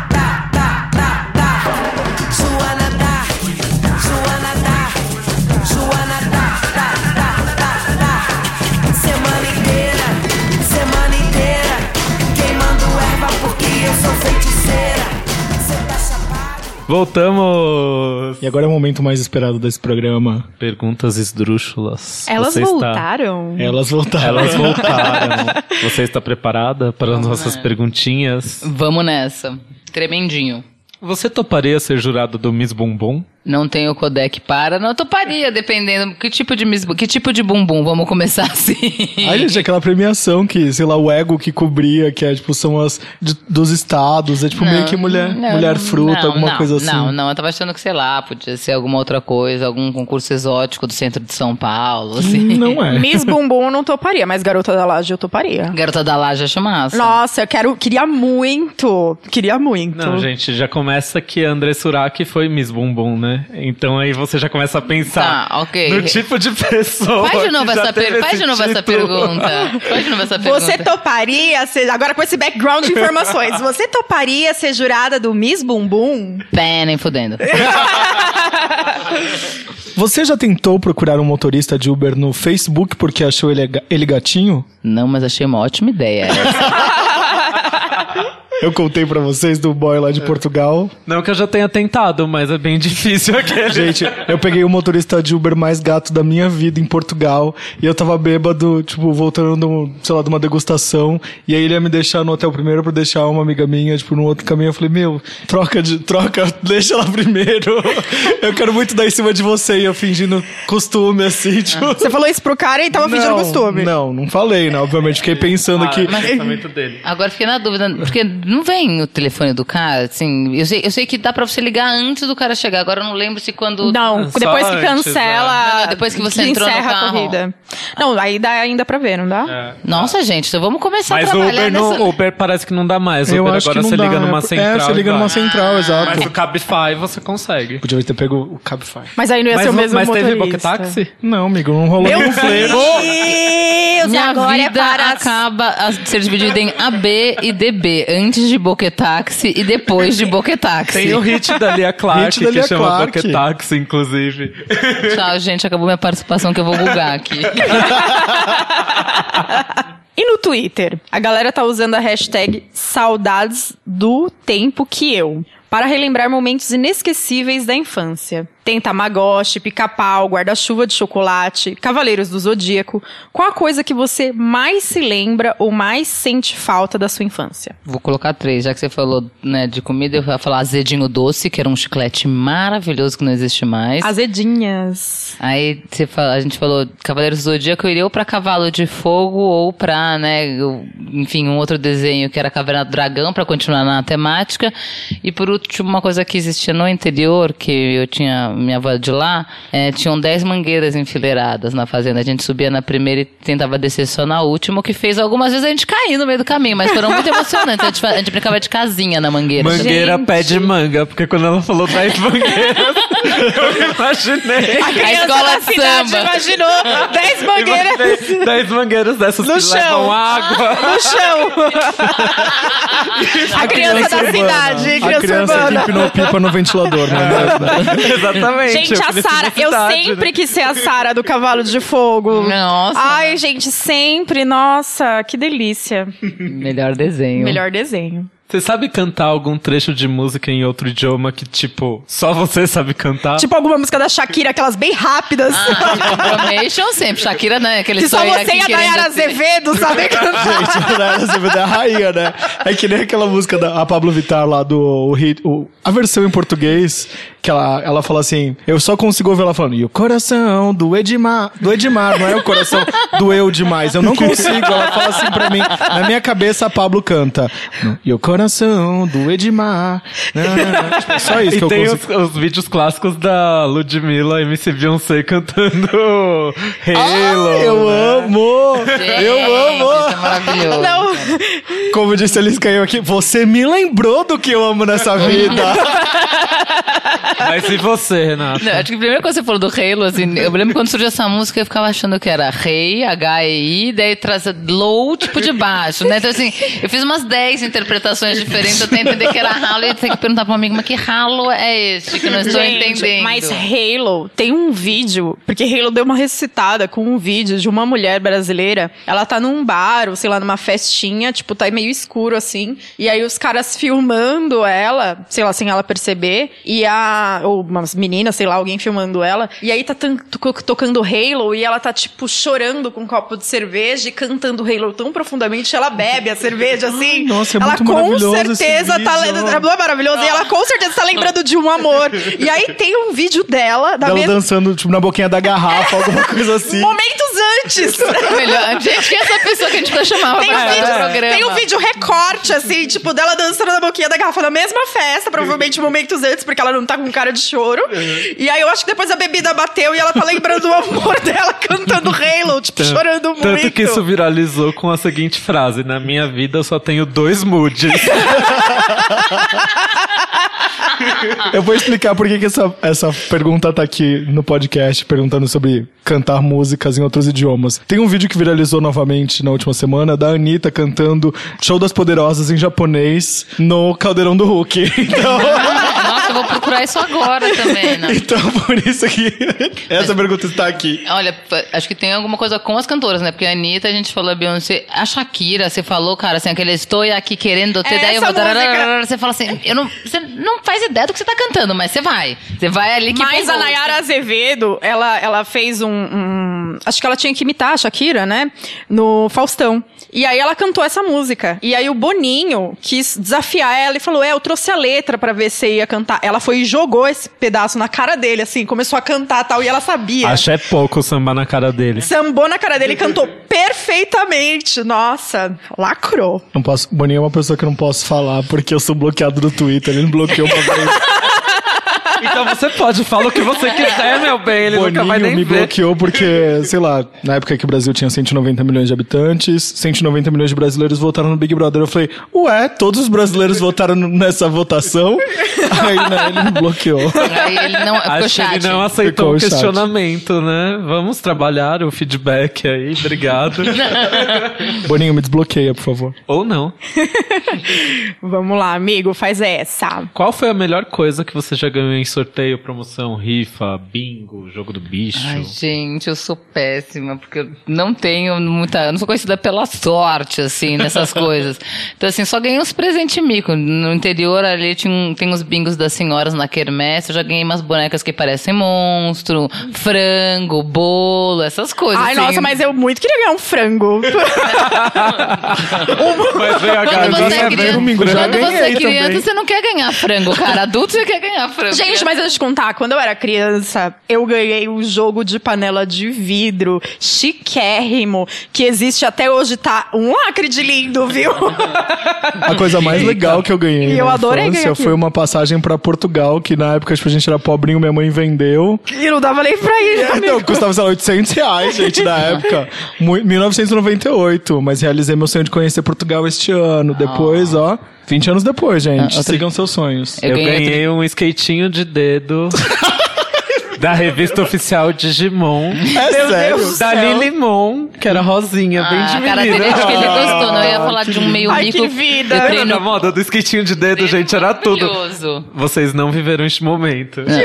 Eu já ganhei num sorteio um livro pra aprender a falar chinês, porque eu treino Kung Fu, daí, enfim, devia ter alguém patrocinando a prova, aí falaram, parabéns, então ano que vem, né, tá aqui um manual prático pra você aprender chinês. Não. Nossa, mas teve um não. sorteio uma vez que, tipo assim, sei lá, tinha 30 prêmios, desde televisão até caneta. Todo mundo ia ser contemplado. Eu ganhei o bloquinho de.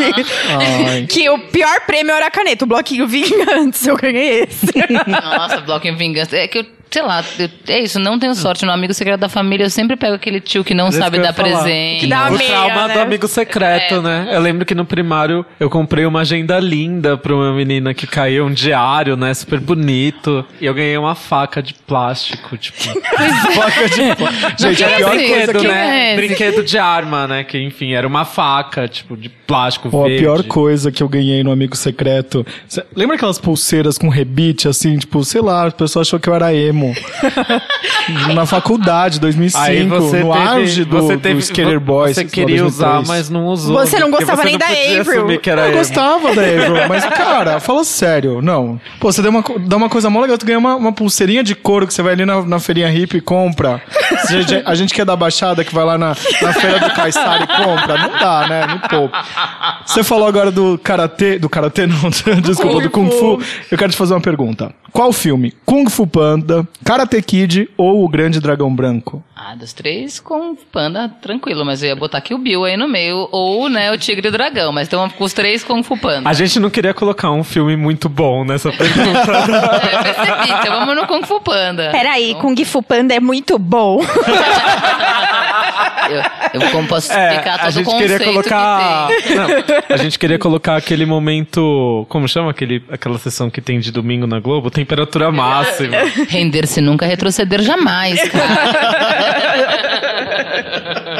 gente, desculpa, Kung Fu Panda é muito bom sim. E Karate Kid, se for o antigo, né, que pegou a nossa infância. Você viu que tá, tem, vai ter um spin-off agora do que aconteceu. Você lembra que ele, ele lutava com um cara que era loiro do da escola que se vestia de preto? Lembro. Vai ter um spin-off agora na Netflix só do que aconteceu com esse cara e da escola desse cara. O Kung Ele Fu do mal. Ele, ele Eita. participa de How I Met Your Mother, esse ator. Sim, é na, na última temporada ou na penúltima, acho, tipo, ele participa. Fazendo ele mesmo, tipo, que ele é o ator, ele faz ele mesmo. É tipo Dawson's Creek lá, o cara, o Dawson. Dawson né, do apartamento 2. É 123, né? Não lembro o número do apartamento. 23. 23, eu não Apartamento, lembro. é. Se você fosse curadora de um festival, quem seria o headline da sua vida? Olha, Prince seria um mega headliner. Gorillaz, assim, eu fiquei mal que eu perdi o show deles ano passado. Acho que teria. Falaram. Rumor has it que eles devem voltar pro Lola, então. É, então, mas é que eu não sei se eles vão voltar, porque eles fizeram uma formação. Eles não se apresentam sempre como eles se apresentaram aqui no Brasil, entendeu? Tipo, com. Veio os, os caras do. Oh, meu Deus, do De La Soul pra se apresentar juntos, assim. Foi um showzaço, né? Um Eu amigo não do meu trabalho foi. foi. foi, é. Puta, não, foi, foi daqueles que se arrepende, mas vai. Gorillaz, falei de Prince, Michael Jackson também teria um. de- Tá nos meus. Agora vamos pensar em alguém mais novo, assim? Deixa eu pensar. Você aqui. falou, né? Vivo ou morto, pode ser um híbrido de repente. Britney Spears. Ai, eu já vi, mas ela poderia ser. Ai, gente, Britney, né? um híbrido de vivo e morto é Britney.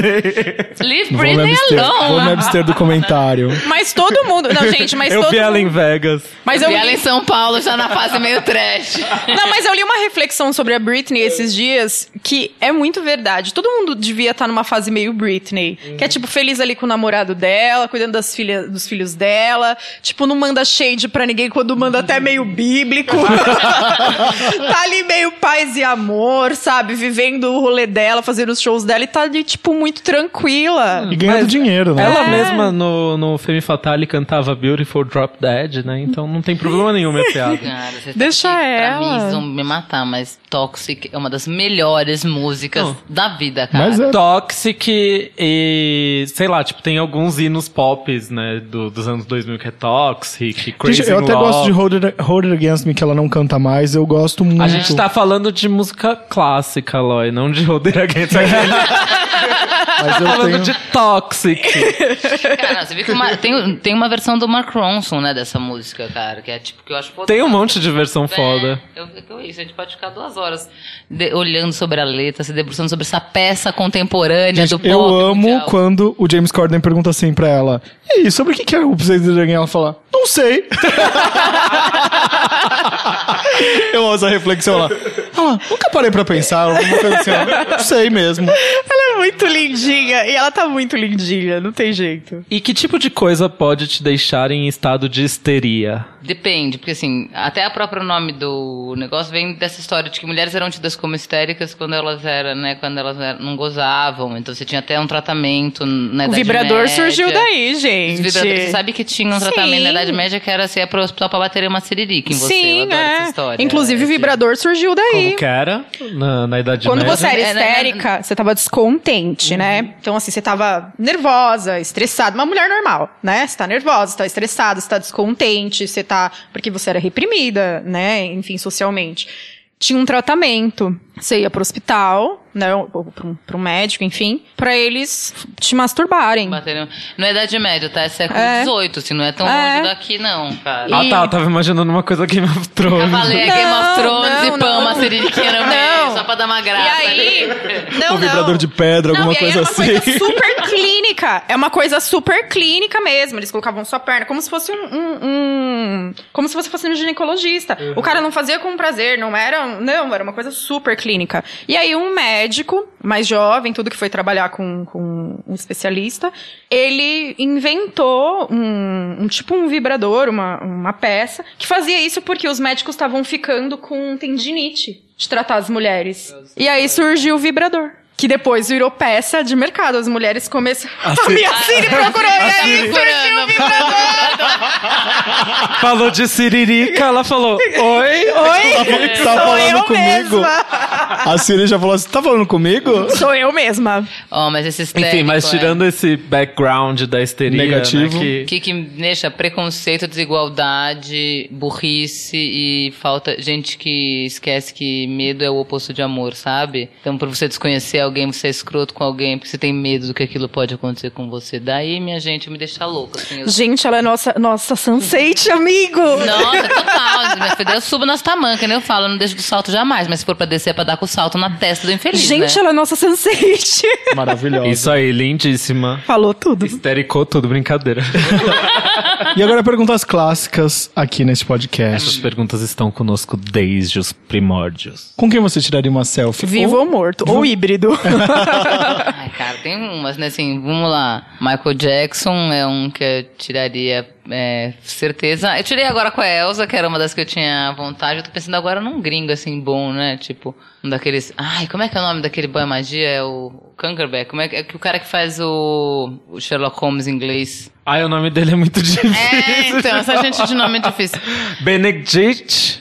Cumberbatch. Alguma coisa assim. Estranho, Doutor Estranho, exatamente, exato. vai. Acho que esses seriam alguns, assim, mas precisa da dá pra tirar, né? Até assim, acho que Ai, dep- tudo gente, é- depende, na Rainha verdade. Posso né? contar pra vocês um medo? Eu vou contar pra vocês uma loucura que eu tenho, que poucas pessoas sabem. Só quem anda muito de carro comigo sabe. Toda vez que eu entro num túnel e tem trânsito, ou eu lembro da Lady Di. Toda Mas vez. é Medo, porque né? isso daí, isso daí marcou a gente. Não, né? mas eu tenho medo. Toda vez que, tipo, eu entro num túnel, eu aí alguma pessoa tá comigo. A pessoa começa a dirigir um pouco mais, mais rápido, eu falo assim, você lembra da Lady Di, né? Pode te Pesadíssimo.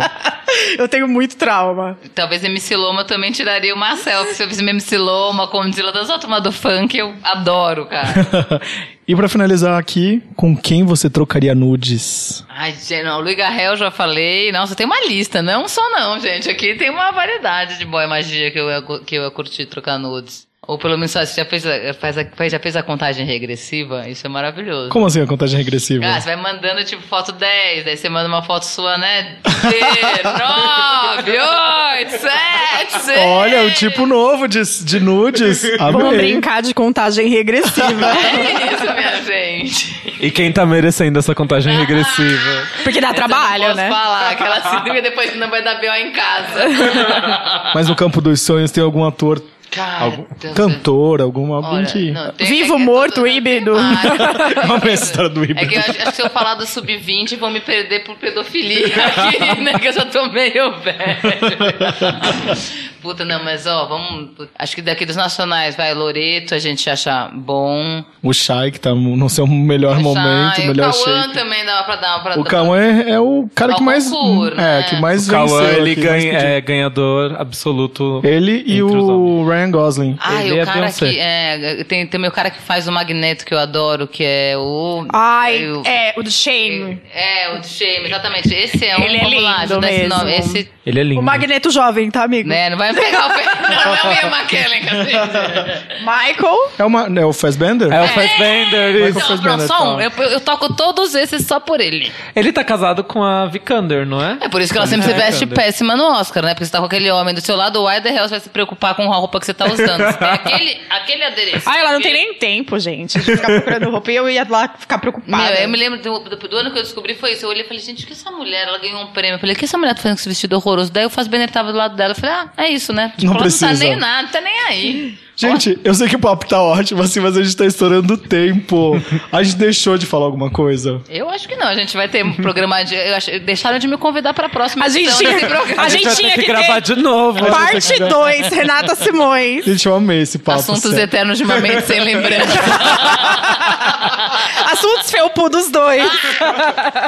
Eu amei, eu só quero agradecer também, por você ter muito vindo. obrigada, muito, muito. muito. Ai, Cara. se divulga. Conta tudo pra gente, suas redes sociais, Renata. Vamos lá, eu sou a Renata Simões no Twitter, Renata Sim é, no Instagram, arroba Renata, a Renata Simões no Facebook. Eu acho que é isso, mais ou menos. E, enfim, da histeria, modos de mina e onde mais a sua mente permitir. E sigam ela no Instagram, que é maravilhosa. E é isso aí, gente. Vamos encerrar aqui o nosso café filosofal com bolo felpudo.